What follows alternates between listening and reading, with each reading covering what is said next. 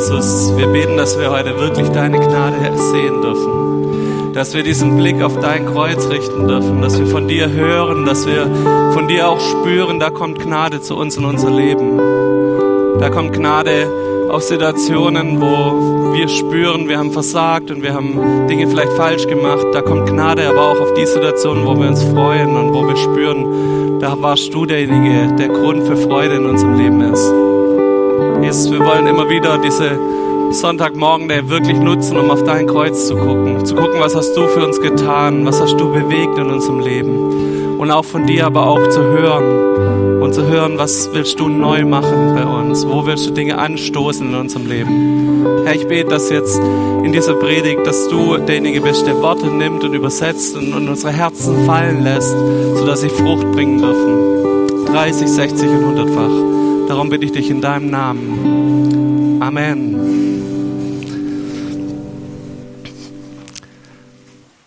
Ich wünsche euch auch von mir einen wunderschönen guten Morgen. Schön hier auch diese dritte Predigt über unsere Serie gerade krisensicher Glauben halten zu dürfen. Ähm, am Anfang kleine Werbe, kleine Werbeblock. Diese Serie findet nicht nur sonntags statt, sondern auch in ganz vielen Wohnzimmern unter der Woche.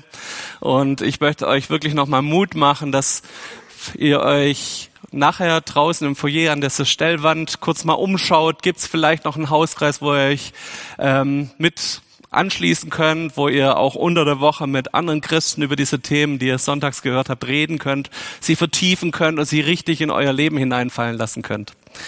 Ähm, ich glaube, das ist richtig wichtig, dass Gott an unseren Herzen da auch nochmal ja in der Art und Weise arbeiten darf, dass wir mit anderen Menschen drüber reden und uns austauschen. Was, was hast du denn da empfunden? Was, wie geht's dir gerade an der Stelle? Wo können wir für dich beten?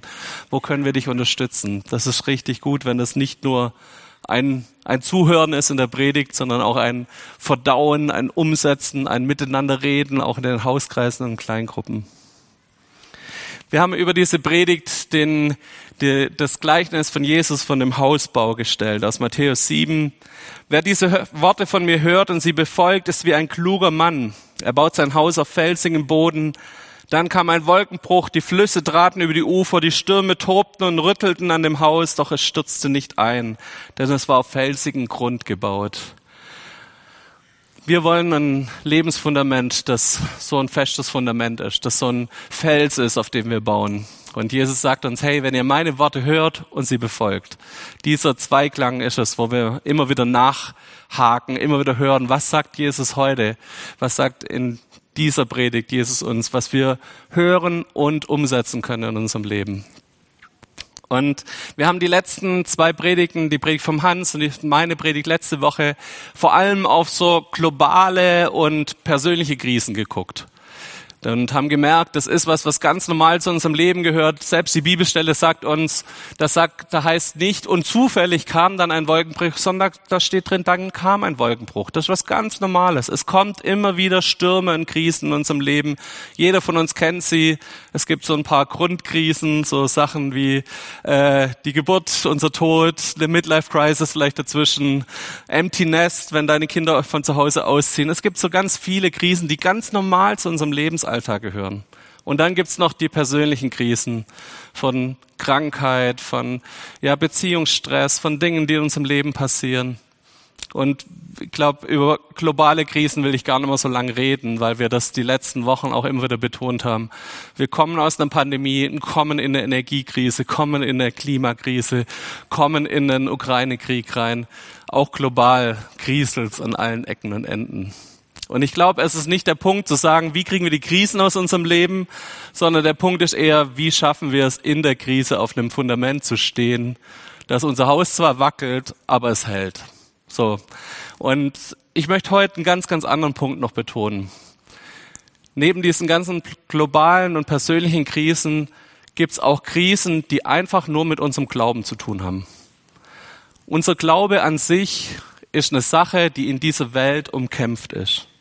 Unser Glaube ist was, was in dieser Welt dafür sorgt, dass wir ständig auch in einem Konflikt stehen. Und wir wollen zusammen mal kurz uns den Daniel angucken. Der Daniel wurde als junger Mann gefangen genommen, kam in das babylonische Reich unter König Nebukadnezar und er kam aus dem jüdischen Kontext, hatte seinen jüdischen Glauben mit seinen Gesetzen und Regeln, mit Fastenregeln, mit koscherem Essen. Und er kommt in eine Umwelt, in ein feindliches Gebiet rein, kommt an diesen feindlichen Hof und er muss total damit kämpfen, seinen Glauben weiterhin in dieser feindlichen Welt zu bewahren. Es fängt an mit den Essensgeboten. Natürlich gab es dort Schweinefleisch und gab es Essen, das nicht koscher zubereitet war. Und der Daniel geht hin zu diesem Vorsteher und sagt ihm, ich und meine Freunde, wir wollen koscher essen. Wir werden uns nur von Gemüse ernähren, weil wir nicht wissen, wie das Fleisch äh, zubereitet wurde. Und wir geben euch eine Probezeit und sagen jetzt, hey, guckt mal in ein paar Wochen, ob wir nicht stärker und klüger sind als all die anderen, die sich den Regeln anpassen. Und er kommt mit diesem Ding durch. Viele von uns kennen diese Geschichte. Es gibt noch mehrere von solchen Anfechtungen, wo genau sein Glaube ihm sagt, da kann ich nicht mitmachen, da bin ich raus. Und er immer wieder merkt, Gott stellt sich dazu, dass er zu seinem Glauben steht, zu den Sachen steht, die Gott ihm gesagt hat, wie er sein Leben leben soll. Diese Geschichte mit dem Feuerofen, weiß nicht, ob ihr euch erinnert, da wird ein Bildnis aufgebaut und jeder muss sich vor diesem Bildnis niederknien. Und es war ein Versuch, diese jüdischen adlichen Söhne, die der Nebukadnezar an seinem Hof gesammelt hat, das war ein Versuch, die wegzudrängen. Und die Feinde haben sich überlegt, wie kriegen wir es hin?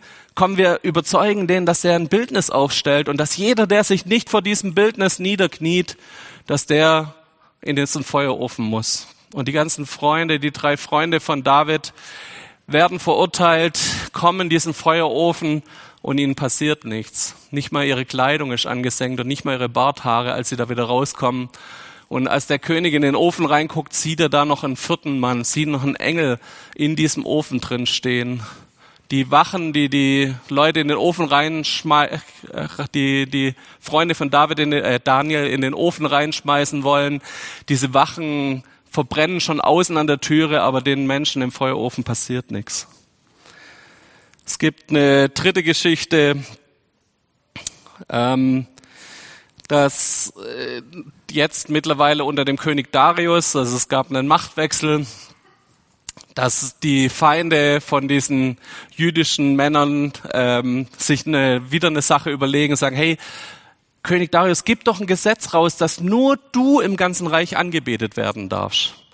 Und wie kommen die auf die Idee? Weil sie wissen, dass der Daniel und seine Freunde dreimal am Tag zu ihrem Gott beten. Und wir lesen mal kurz in Daniel 6 die Antwort von Daniel. Als nun Daniel erfuhr, dass ein solches Gebot ergangen war, ging er hinein in sein Haus er hatte aber an seinem Obergemach offene Fenster nach Jerusalem und er fiel dreimal am Tag auf seine Knie, betete, lobte und dankte seinem Gott, wie er es auch vorher zu tun pflegte. Da kamen jene Männer eilends gelaufen und fanden Daniel, wie er betete und flehte vor seinem Gott. Und was machen sie? Hier ein Bild von Rubens. Sie werfen ihn in die Löwengrube und diese Löwen tun ihm nichts. Wir merken, wie dieser Daniel aufgrund von seinem Glauben und diesem Festhalten an seinem Glauben ein echter Fremdkörper ist in dieser babylonischen Welt. Er passt da überhaupt nicht rein. Und immer wieder versuchen Feinde, ihn an seinem Glauben zu packen und versuchen, ihn aufgrund dem, was er tut in seinem Glauben, ihn aus dem Weg zu schaffen. Und wir hören mal rein, weil ähnlich wie diesem Daniel geht es uns vielleicht manchmal auch in dieser Welt. Jesus drückt es in Matthäus 10, 16 so aus, sehe, ich sende euch wie Schafe mitten unter die Wölfe. Seid darum klug wie die Schlangen, ohne falsch wie die Tauben. Ich, seh, ich sende euch wie die Schafe mitten unter die Wölfe. Das ist das, was Jesus sagt, dass er uns als Gläubige, als Menschen, die ihren Glauben leben, wenn wir in dieser Welt leben, wir sind wie Schafe unter Wölfen. Mein Gefühl ist, dass vor 30 Jahren diese Bedrohung deutlich mehr wahrgenommen wurde. Ich bin in einer Gemeinde aufgewachsen, wo ähm, man dieses, die Welt gegen uns sehr stark wahrgenommen hat. Und ich glaube, dass vor 30 Jahren das hier auch in der Skala noch mehr war. Damals kannte ich so Sachen wie, dass ähm, im Gottesdienst stande bei uns in der Gemeinde, wo ich aufgewachsen bin, eine Sündentonne. Da hast du dann jeden Sonntag deine ACDC-CDs mitgebracht oder bei mir war es Guns Roses und hast sie dann in die Sündentonne geworfen und irgendjemand war, hatte dann einen Job, dass er alle, einmal im Monat das Zeug verbrennt, was da reingeschmissen wurde. Wenn du wolltest, konntest du deinen Pastor einladen zu dir nach Hause, aber du musstest wissen, dass der Pastor meistens auch dein Bücherregal anguckt und dir sagt, wo sind Bücher, die vielleicht satanischen Einfluss auf dein Leben haben könnten. Ähm, ich kann mich erinnern an, an so Zeugnisse, dass Leute von Anfechtungen in ihrem Glauben erzählt haben und die Anfechtung war die, dass er auf dem Weg nach Stuttgart zur Arbeit vor ihnen ein Auto gefahren ist mit dem Kennzeichen 666. Und das Schlimmste, was dir passieren konnte in der Zeit war, dass vor deiner Haustür eine Kassette zerflettert rumlag, weil man war sicher, dass wenn man dieses Kassettenband rückwärts anhört, dass dann da satanische Botschaften drauf sind. Wer kennt das noch? Hände hoch? Gibt doch noch ein paar. Ich habe das Gefühl, ich habe das Gefühl, dass damals eine ganz große, ja, eine, eine Abgrenzung entstanden ist. Da war so eine Brandmauer zwischen die Welt, die Gemeinde. Und man hat eine große Angst gehabt, ich werde für meinen Glauben verfolgt, ich werde verfolgt und angegriffen und da gibt's den, den Teufel, den Satan, der in mein Leben hineinsprechen will. Und wie so oft gibt's meistens in Gemeinden Pendelbewegungen. Und die Pendelbewegung, die aus diesem Ding herauskam, war eine größere Zuwendung zu dieser Welt. Also, wenn ihr das so mitkriegt, in unserem Gemeindekontext, da kam Willow Creek auf, man hat Seeker Sensitives Gottesdienste gemacht, also wo, wo wir offen sein wollen für Leute, die auf der Suche sind. Man hat diese Abgrenzung zur Welt abgeschafft, was ich auch richtig, richtig gut finde. Lass uns noch mal kurz in Jesus seinen Bibelvers oder was Jesus uns sagt. Ich sende euch mitten. Das ist Jesus Auftrag. Nicht Abgrenzung zur Welt, sondern reingesendet werden mitten in diese Welt. Was wir dabei vielleicht ein bisschen verloren haben, ist, dass unser Glaube überhaupt noch aneckt in dieser Welt. Ich weiß nicht, wenn ich bei euch fragen würde, wer in den letzten Monaten wegen seinem Glauben mal wirklich angemacht wurde oder wo du wegen deinem Glauben gesagt hast, hey, bei dem und dem kann ich nicht mitmachen. Diesen Film kann ich mit dir nicht gucken, weil das mir nicht gut tut. An der und der Stelle kann ich nicht Teil des Ganzen sein. Nee, ich gehe mit dir nicht auf irgendwelche Faschingsveranstaltungen, weil ich nicht bei dem Hexensturm im Rathaus am Donnerstag dabei sein wollte. Ich weiß nicht, wo es euch solche Punkte gab, wo ihr gemerkt habt, hier gibt's Grenzen, wo ihr sagt, nee, ähnlich wie der Daniel, da mache ich nicht mit da bin ich nicht dabei. Da ist mein Glauben eine Sache, wo ich sage, das, das grenzt mich aus davon. Da kann ich nicht mit dabei sein. Da kann ich nicht eins sein mit dieser ganzen Welt und mit all dem, was die Welt um uns herum tut. Ich merke für mich, dass wir wahrscheinlich da jetzt in dem Pendel gerade in der falschen Richtung ausgeschlagen sind und dass es einen guten Mittelweg wie bei all den Dingen geben muss. Ich glaube nicht, dass wir zurück müssen, dass wir hinter jedem Zweig eine Anfechtung von Gott oder vom Satan sehen und dann in einen, einen geistlichen Kampf gehen müssen. Ich glaube, diese Angsthaltung ist die falsche. Und diese Abgrenzung zur Welt ist die falsche. Aber dass unser Glauben sich so anpasst, dass wir gar nicht mehr auffallen in dieser Welt, ist genauso falsch. Und da einen Mittelweg zu finden, zu sagen, hey, wo stehen wir für unseren Glauben ein? Wo gibt's Punkte, wo wir sagen, hey, ich bin anders. Ich bin ein Schaf unter Wölfen. Ich bin niemand, der sich hier anpassen kann ständig. Lasst uns nochmal Jesus im O-Ton hören, Johannes 17. Er spricht ein hohe priesterliches Gebet kurz vor der Passion, kurz bevor er ans Kreuz kommt. Johannes 17, Vers 14 bis 17. Ich habe ihnen dein Wort gegeben und die Welt hasst sie, denn sie sind nicht von der Welt, wie auch ich nicht von der Welt bin. Ich bitte nicht, dass du sie aus der Welt nimmst, sondern dass du sie bewahrst vor dem Bösen. Sie sind nicht von der Welt, wie auch ich nicht von der Welt bin. Heilige sie in der Wahrheit. Dein Wort ist die Wahrheit. Was sagt Jesus da? Wir gehören nicht zu dieser Welt. Wir sind als Gläubige nicht Teil dieser Welt. Wir sind Fremdkörper, wir sind Fremdlinge in dieser Welt. Und das führt zu einer ewigen Spannung. Und wenn wir diese Spannung nicht mehr spüren, dann müssen wir über unseren Glauben, glaube ich, nochmal neu nachdenken. Unser Glaube ist in der ewigen Gefahr der Anpassung. Und das ist eins der Worte, die damals vor 30 Jahren noch so ganz groß durch die Gemeinden kursierten, diese Anpassung an den Zeitgeist. Aber müssen wir deshalb vor Anfechtungen Angst haben?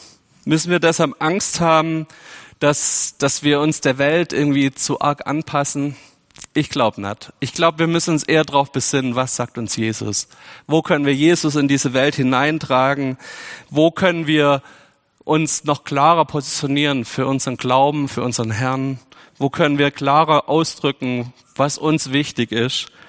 Und uns nicht so arg auf die Anfechtungen, auf das, was vielleicht dann passiert, konzentrieren, sondern uns mehr auf Jesus zu konzentrieren.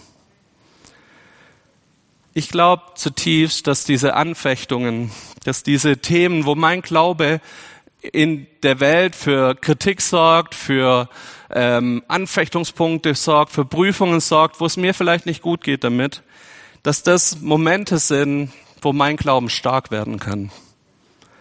Ich möchte euch aus Jakobus 1 die Verse 2 bis 4 lesen. Seht es als einen ganz besonderen Grund zur Freude an, meine Geschwister, wenn ihr Prüfungen verschiedenster Art durchmachen müsst. Ihr wisst doch, wenn euer Glaube erprobt wird und sich bewährt, bringt das Standhaftigkeit hervor. Und durch die Standhaftigkeit soll das Gute, das in eurem Leben begonnen hat, zur Vollendung kommen. Dann werdet ihr vollkommen und makellos sein, es wird euch an nichts mehr fehlen. Was sagt uns dieser Vers ganz am Anfang? Ein besonderer Grund zur Freude.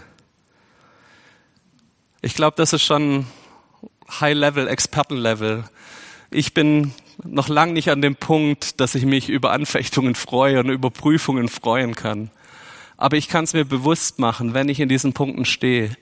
Hey, es ist ein Grund zur Freude, wenn ich und wenn wir als Gemeinde, wenn es Stellen gibt, wo wir uns nicht dieser Welt angepasst haben, sondern wo wir für unseren Glauben einstehen, für das einstehen, was wir als richtig erkannt haben, dass wir diesen Grund zur Freude haben, weil wir merken, hier passiert jetzt gerade was. Hier stehen wir in einer, in einer Prüfung, wo wir beweisen können, dass wir zu unserem Gott stehen, wo wir auch merken können und spüren können, wie standhaft ist denn das Fundament, auf dem ich schon stehe. Und was ist das Ziel dieser Vers? Das sagt, dass wir Standhaftigkeit gewinnen sollen und als nächstes kommt, dass in eurem Leben begonnen hat, zur Vollendung kommt. Was meint Jesus oder was meint hier im Jakobusbrief? Was meint es die Vollendung? Ich glaube, dass das, was anspricht, was ich auch immer wieder in meinem Leben erlebe, dass in diesen Punkten, wo ich merke, ich stehe an so Prüfungspunkten, ich merke, es kriselt gerade um mich rum, es, ich merke, da greift mich was an in meinem Glauben, dass das auch diese Punkte sind, wo so ein Jüngerschaftsprozess in meinem Leben anfängt, wo Gott an meinem Herzen arbeitet. Ich habe in meinem Studium von einem Psychologen gelesen, der sagt, die einzige Veränderung, die Menschen machen, sind in Krisen. Nur wenn eine Krise da ist, nur wenn ich aus meiner Komfortzone rausgerissen werde, nur wenn ich, wenn es anfängt ungemütlich zu werden, dann bringe ich eine gewisse Bereitschaft mit, mich zu verändern. Wenn alles gut ist in meinem Leben, wenn alles super läuft, warum sollte ich mich dann verändern? Ich glaube, das stimmt nicht ganz zu 100 Prozent. Ich habe auch immer wieder mal diese Gnade erlebt, dass ich Dinge verändern konnte in meinem Leben in richtig guten Zeiten. Dass Jesus in einer Lobpreiszeit zu mir gesprochen hat und mich so motiviert hat, dass ich gesagt habe, ja, da möchte ich jetzt den nächsten Schritt gehen. Da bin ich bereit. Dass eine, eine Prophetie, dass ein Gebet von einem Mitchristen mir so viel gebracht hat, dass ich gesagt ja, ich habe diesen Veränderungswille. Ich möchte, dass Jesus jetzt da an mir arbeiten darf. Aber wenn ich ganz ehrlich bin, ich würde mal behaupten, also jetzt ohne eine Statistik gemacht zu haben, 80 Prozent der Veränderungen in meinem Leben passieren durch Krisen. Ich weiß nicht, wenn du dein Leben so zurückgehst, wann hast du welche Entscheidungen getroffen? Ich weiß nicht, aus welchem Beweggrund du dein Leben Jesus gegeben hast, an welcher Stelle du beschlossen hast, irgendwo mitzuarbeiten, beschlossen hast, irgendwie mehr Zeit für Jesus hinzugeben und zu opfern es sind oftmals auch Krisenzeiten, wo wir uns Gott zuwenden, wo wir zu Gott schreien, ihn um Erbarmen bitten und sagen, Herr, erbarm dich über mein Leben. Lass es zu, dass du das und das änderst in meinem Leben. Vielleicht waren es bei dir auch diese Krisen, die dazu für sorgen durften, dass du demütiger geworden bist. Bei mir ist es ganz oft so, dass ich oft das Gefühl habe, in den guten Zeiten, ich habe doch alles in der Hand. Mein Leben läuft, ich habe meine Familie drauf, ich habe meine Gemeinde drauf, meinen Job drauf, alles läuft super. So, ich bin derjenige, der vorne steht und glänzt und ich hab's im Griff. Ich glaube, diese Krisenzeiten sind es dann, die es mir zeigen, ich hab's gar nicht im Griff. Ich habe weder meine Gesundheit im Griff, ich habe weder es im Griff, dass meine Kinder wohlerzogen sind, ich habe es nicht im Griff, dass meine Ehe gut läuft, ich habe es nicht im Griff, dass meine Gemeinde sich positiv entwickelt. Ich habe es nicht im Griff, sondern ich muss immer wieder um Gottes Hilfe bitten. Ich muss immer wieder dann auf die Knie gehen und sagen, Herr, es tut mir leid, ich war stolz und hochmütig. Bitte, bitte, bitte, tust du in meinem Leben. Und ich merke immer zwei Sachen. Man kann in der Krise entweder hartherzig werden, sich zurückziehen, passiv werden, ähm, auch sein Herz und seine Seele schützen, indem er sagt, ich lasse niemand an mich ran, ich rede mit keinem Menschen, dass es mir nicht gut geht, ich erzähle das auch niemanden. Oder ich kann in der Krise demütiger werden, Jesus ähnlicher werden, weicher werden. Ich kann auch merken, dass ich Gnade für mein Leben brauche. Und vielleicht kriege ich diesen Übertrag hin, zu sagen, Herr, wenn ich Gnade von dir brauche, dann hab du doch auch Gnade mit meinen Mitmenschen. Dann bin ich vielleicht auch nicht mehr ganz so hartherzig mit anderen, die Fehler machen, weil ich selber bei mir merke, ich selber mache doch genauso die gleichen blöden Fehler. Ich bin doch auch nicht auf diesem hohen Ross und kann von oben die anderen Leute mit auf den Finger drauf zeigen und ihnen erklären, dass sie alle falsch sind. Ich glaube, lass uns darauf achten, dass wenn wir in so Anfechtungen stehen, wenn wir in solchen Punkten stehen, wo wir Standhaftigkeit für unseren Glauben brauchen. Dass wir an den Stellen merken, hey, es geht auch darum, dass Gott mich zu einer Vollendung meiner Seele bringt. Dass er Dinge in meinem Leben ansprechen darf, dass er mich gnädiger machen darf, dass er mich weicher machen darf. Wenn du merkst, du wirst in der Krise hart, dann geh auf die Knie und bitte um Demut. Bitte darum, dass Gott eingreift, dass er sich dir gnädig erweist und vielleicht erlebst du so viel Gnade von Gott, dass du auch gnädig mit deinen Mitmenschen umgehen darfst. Ich erlebe das immer wieder und ich brauche das auch immer wieder. Ich glaube, ähm, wenn es mir zu gut geht, das hilft keinem. Das hilft nicht meiner Frau, das hilft nicht meinen Kindern und auch nicht meiner Gemeinde, sondern es braucht immer wieder die Stellen, dass ich es Gott hinlege und sage, Herr, mach du es. Und der schöne Weg ist, dass die Erkenntnis ohne Krise kommt. Der schöne Weg ist, dass es auch Momente gibt, wo Gott in dein Leben reinreden darf, weil du es in der Krise gelernt hast, auf Gottes Stimme zu hören, dass er es dir sagen darf und sagt, guck mal, da wurdest du wieder stolz. Hier wurdest du wieder hartherzig. Hier bist du niemand, der, der gnädig umgegangen ist mit deinem Mitmenschen. Und vielleicht darfst du es sogar ohne Krise zulassen, dass Gottes feine Stimme dir sagt, hey, guck mal, die in die Schritte, da hast du doch schon was gelernt in der letzten Krise mit mir zusammen. 1. Timotheus 6,12, da spricht Paulus zum Timotheus, kämpfe den guten Kampf, der zu einem Leben im Glauben gehört und gewinne den Siegespreis, das ewige Leben, zu dem Gott dich berufen hat. Erinnere dich immer wieder daran, dass du dich vor vielen Zeugen klar und offen zu deinem Glauben bekannt hast. Welche zwei Sachen spricht Paulus hier an? Erstens, hab diesen Blick auf die himmlische Belohnung hab immer wieder in den Punkten, wo du angegriffen wirst, wo du merkst, da, da sind Anfechtungen, das sind Themen, die deinen Glauben angreifen wollen, hab diesen Blick auf die himmlische Belohnung. Denk dran, letztes Mal, Fokus auf Jesus. Daraus bekommen wir unsere Kraft. In der Verbundenheit mit dem Herrn, daraus bekommen wir unsere Kraft, in den Krisen durchzuhalten. Und das Zweite, ein guter Kampf hey, wenn du in Krisen steckst, es geht nicht um Krampf, es geht nicht um, alles ist anstrengend, alles ist übel, sondern es gibt diesen guten Kampf, den wir mit Jesus zusammen kämpfen dürfen, wo wir Jesus ähnlicher werden, wo wir ihm immer wieder nachfolgen dürfen und merken dürfen, er macht uns weicher, er macht uns demütiger. Ich möchte noch eine letzte Sache ansprechen. Manchmal sehen wir auf diese Krisen in unserem Leben und wir sehen uns so als Scherbenhaufen. Ich weiß nicht, ob ihr das kennt. Guck mal, da hat's gegrieselt, hier hat's gerieselt, das habe ich nicht hinbekommen, hier habe ich versagt, hier an der und der Stelle musste ich durch das durchgehen. Alle anderen geht's doch viel besser. Die haben alle das dickere Haus, das dickere Auto, die bessere Familie, die wohlerzogenen Kinder, aber ich gehe durch diese Krisen. Weiß nicht, ob ihr diesen Blick kennt. Und ich merke immer wieder, dass, dass Gott manchmal ganz anders auf meine Krisen schaut. Ganz anders auf diese Anfechtungen schaut. Wenn ihr hier von dem guten Kampf redet, hat Gott vielleicht nicht bloß die Scherben im Kopf, die wir so manchmal im Kopf haben, wenn wir auf unser Leben schauen. Die Frage ist doch, wie schaffen wir es, dass Kämpfe in unserem Leben gute Kämpfe werden? Und was hat es dann für einen Effekt auf unser Leben? Den einen Effekt, den habe ich gerade schon betont. Du wirst weicher, gnädiger, barmherziger, wenn du es zu einem guten Kampf machst, die Krisen, in denen du drin stehst.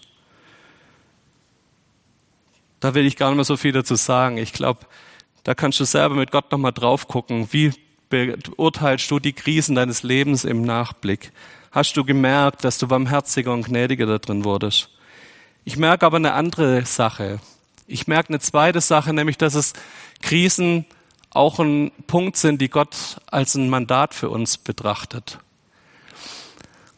Ich habe vor kurzem so eine Situation gehabt, da kam eine alleinerziehende äh, Geschiedene zu mir und wollte über Kindererziehung mit mir reden. Und ich habe aus meinem Leben erzählt, wie, wie wir das zu zweit machen. Und ich habe gemerkt, das passt irgendwie nicht für sie. Das ist jetzt keine gute Beratung. Und mir ist eingefallen, ich kenne da jemand, die auch die letzten zehn Jahre alleinerziehend ihr Kind erzogen hat und habe die zu ihr verwiesen. Und die hat ihr in fünf Minuten ein paar Sachen gesagt, wie sie ihr Leben organisiert, wo sie sich Hilfe holt. Und das hat plötzlich gepasst für diese Frau. Wie wäre es, wenn Gott deine Krise benutzen darf, um dir ein Mandat zu geben, Leuten, die vielleicht in ähnlichen Situationen stehen, in denen du schon drin warst, dass du in ihr Leben reinsprechen darfst, dass du ihnen helfen darfst. Wenn du schon erlebt hast, wie es ist, wenn deine Eltern gestorben sind, dass du an dieser Stelle plötzlich ein Mandat von Gott hast, dass du was sagen kannst und erzählen kannst, wie bist du mit dieser Krise umgegangen und damit zu Leuten gehen kannst, die vielleicht gerade in der Situation stecken. Vielleicht hast du ein Kind verloren oder hast nie Kinder bekommen. Vielleicht gibt Gott dir damit ein Mandat, genau diesen Menschen zu helfen. Vielleicht hast du erlebt, dass dir dein Job gekündigt wurde, du eine Weile arbeitslos warst. Vielleicht hast du ein Mandat, Menschen zu helfen, die genau in dieser Situation gerade drin stehen. Ich glaube, dieser Blick auf unsere Krisen, dass es nicht bloß Scherbenhaufen in unserem Leben sind, sondern dass es vielleicht ein Mandat Gottes auf deinem Leben ist, dass du wenn du durch diese Krisen einen guten Kampf gekämpft hast, wenn du durch diese Krisen durchgegangen bist, dass du was erzählen kannst und ein Recht hast, auch in das Leben von Menschen reinzusprechen, mit einer ganz anderen Art und Weise, mit einem ganz anderen Blick als Menschen, die das noch nie erlebt haben, die dir das Blaue vom Himmel erzählen können, weil sie noch nie in dieser Situation drin standen. Ich möchte dir einfach nochmal aufs Herz legen, geh mal dein Leben durch. Guck dir mal diese Krisen an, in denen du schon drin standest. Wo gab es Themen, die ganz persönliche Krisen waren? Wo gab es Anfechtungen, die du auf deinem Glauben festmachen kannst, weil du anders warst in deinem Glauben? Vielleicht gibt es solche Momente, wo du sagen kannst, hier habe ich ein Mandat Gottes, anderen in dieser Gemeinde zu helfen wenn du niemals von deinen Krisen erzählst, wenn du nicht anfängst, dich zu öffnen, wenn du nicht anfängst, Menschen zu erzählen, wo du schon überall durchgegangen bist, wirst du niemals die Möglichkeit haben, dieses Mandat einzunehmen. Es braucht, dass du dein Herz öffnest. Es braucht, dass Menschen auch an dich ran dürfen, dass du dich verletzlich machst, dass du spürst, ich erzähle Leuten auch von den Stellen, wo es richtig hart war in meinem Leben. Und erst dann können diese Leute überhaupt wissen, du standest da schon mal, du warst schon mal an dieser Stelle und sich vielleicht an dich wenden, wenn du, wenn sie selber an diese Position in ihrem Leben kommen. Und es braucht diese Bereitschaft, dass wenn du mitten in der Krise stehst, dass du dich vielleicht umschaust, muss ich allein dadurch? Oder hat vielleicht Gott Menschen mir an die Seite gestellt, auch hier in der Gemeinde, die mir gerade in dieser Situation helfen können? Wir sagen das, glaube ich, gerade jede Predigt. Christentum ist kein Einzelkämpferjob. Christentum ist was, was nur im Miteinander funktioniert. Guck doch, ob du irgendwo eine Möglichkeit findest, Menschen da an deinem Leben teilzuhaben. Und frag Gott, ob er nicht dir vielleicht ein göttliches Mandat gegeben hat, an Stellen, wo du schon Kämpfe bestanden hast, in das Leben auch von anderen Menschen reinzusprechen und ihnen zu helfen. Ich möchte an der Stelle ähm, ja, dass, dass wir vielleicht uns kurz Gedanken machen, wo habe ich solche Themen in meinem Leben? Wo durfte Gott schon in meinem Themen, in meinem Leben hineinsprechen? Wo durfte er schon Punkte ansprechen? Und ich habe euch zum Abschluss drei Fragen mitgebracht. Ist dein Glaube bewährt oder angepasst? Nochmal, lass uns an den Daniel am Anfang denken. Gab es Momente, wo du aufgrund deines Glaubens in den letzten Wochen und Monaten Dinge nicht mitgemacht hast, aufgefallen bist in dieser Welt? Und wenn es die nimmer gibt, dann lass doch Gott einfach darum bitten, dass Gott dich immer wieder auch ermutigt dazu, das zu zeigen, zu zeigen, was dich anders macht als Christ. Nicht, nicht äh, blöd auffallen.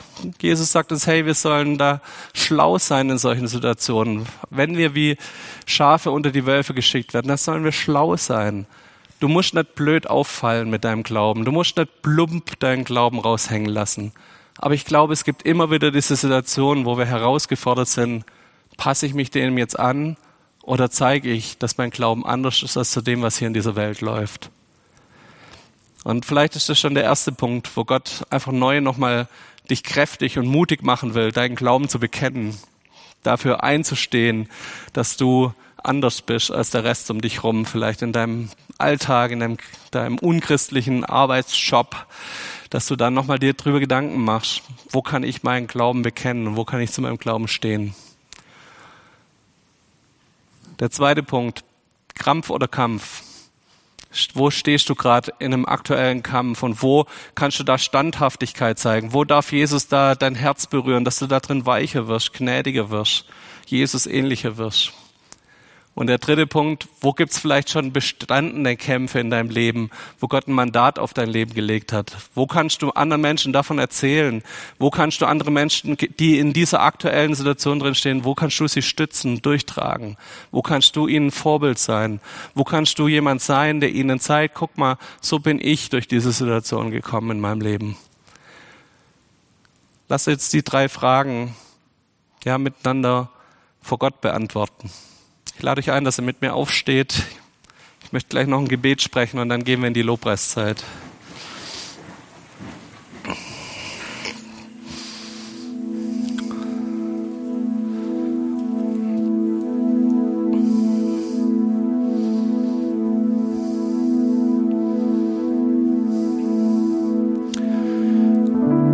Herr Jesus, wir danken dir dafür, dass du uns in diese Welt hineinschickst dass du uns mitten in diese Welt schickst. Und danke, Herr, dass du uns nicht alleine schickst, sondern dass du uns ausrüstest, dass wir unseren Glauben wirklich frei bekennen können. Und Herr, wir beten, dass wir ja nicht vor lauter Angst ja, unseren Glauben anpassen, sondern dass wir uns immer wieder frei zu dir bekennen. Und dass wir Menschen um uns herum erzählen von dem, was du für uns getan hast. Und Herr, ich bete für die Leute, die aktuell da in Kämpfen stehen, die da an Punkten stehen, wo sie herausgefordert sind. Und ich bitte dich, dass es gute Kämpfe sind, so wie du im Timotheus schreibst. Dass es gute Kämpfe sind, die in uns Standhaftigkeit hervorbringen, die uns näher zu dir bringen, die unser Herz weicher, demütiger, sanfter machen, die uns Jesus ähnlicher machen. Herr, ich bitte dich, dass wir da wo wir Kämpfe bestanden haben, dass wir Menschen sind, die andere ermutigen, die wirklich dieses Mandat, das von dir kommt, auch nutzen, um in das Leben von Menschen hineinzusprechen, die, denen es vielleicht ähnlich geht, wie es uns schon gegangen ist. Ja. Und Herr, wir müssen nicht die großen Erfolgsgeschichten erzählen, sondern es ist ein Mitleiden, ein Mitgehen, ein Mit auf Jesus hinweisen. Ich danke dir dafür, dass wir da immer mehr auch zusammenwachsen, hier als Gemeinschaft. Ich bete darum, dass jeder von uns einen Schritt mehr sich öffnet dem anderen gegenüber. Und dass wir spüren, wir sind nicht die Einzigen, die ihr Leben nicht im Griff haben, sondern wir haben es alle nicht im Griff. Und wir brauchen alle dieses Fundament, das du bist, Herr. Wir brauchen alle diesen Punkt, dass wir zu dir kommen und dich um Kraft bitten und um Mut bitten. Jesus, dir allein gehört der Sieg. Und wir wollen uns an diesen Sieger halten. Wir wollen uns hinwenden an diesen Sieger. Und wir wünschen uns, dass das unserem Glauben Kraft gibt, dass das unserem Glauben Standhaftigkeit gibt, dass das unsere, unsere Herzen, unseren Charakter so weit verändert, dass wir dir ähnlicher werden, immer Schritt für Schritt. Danke, Jesus, dass du dein Werk da tust.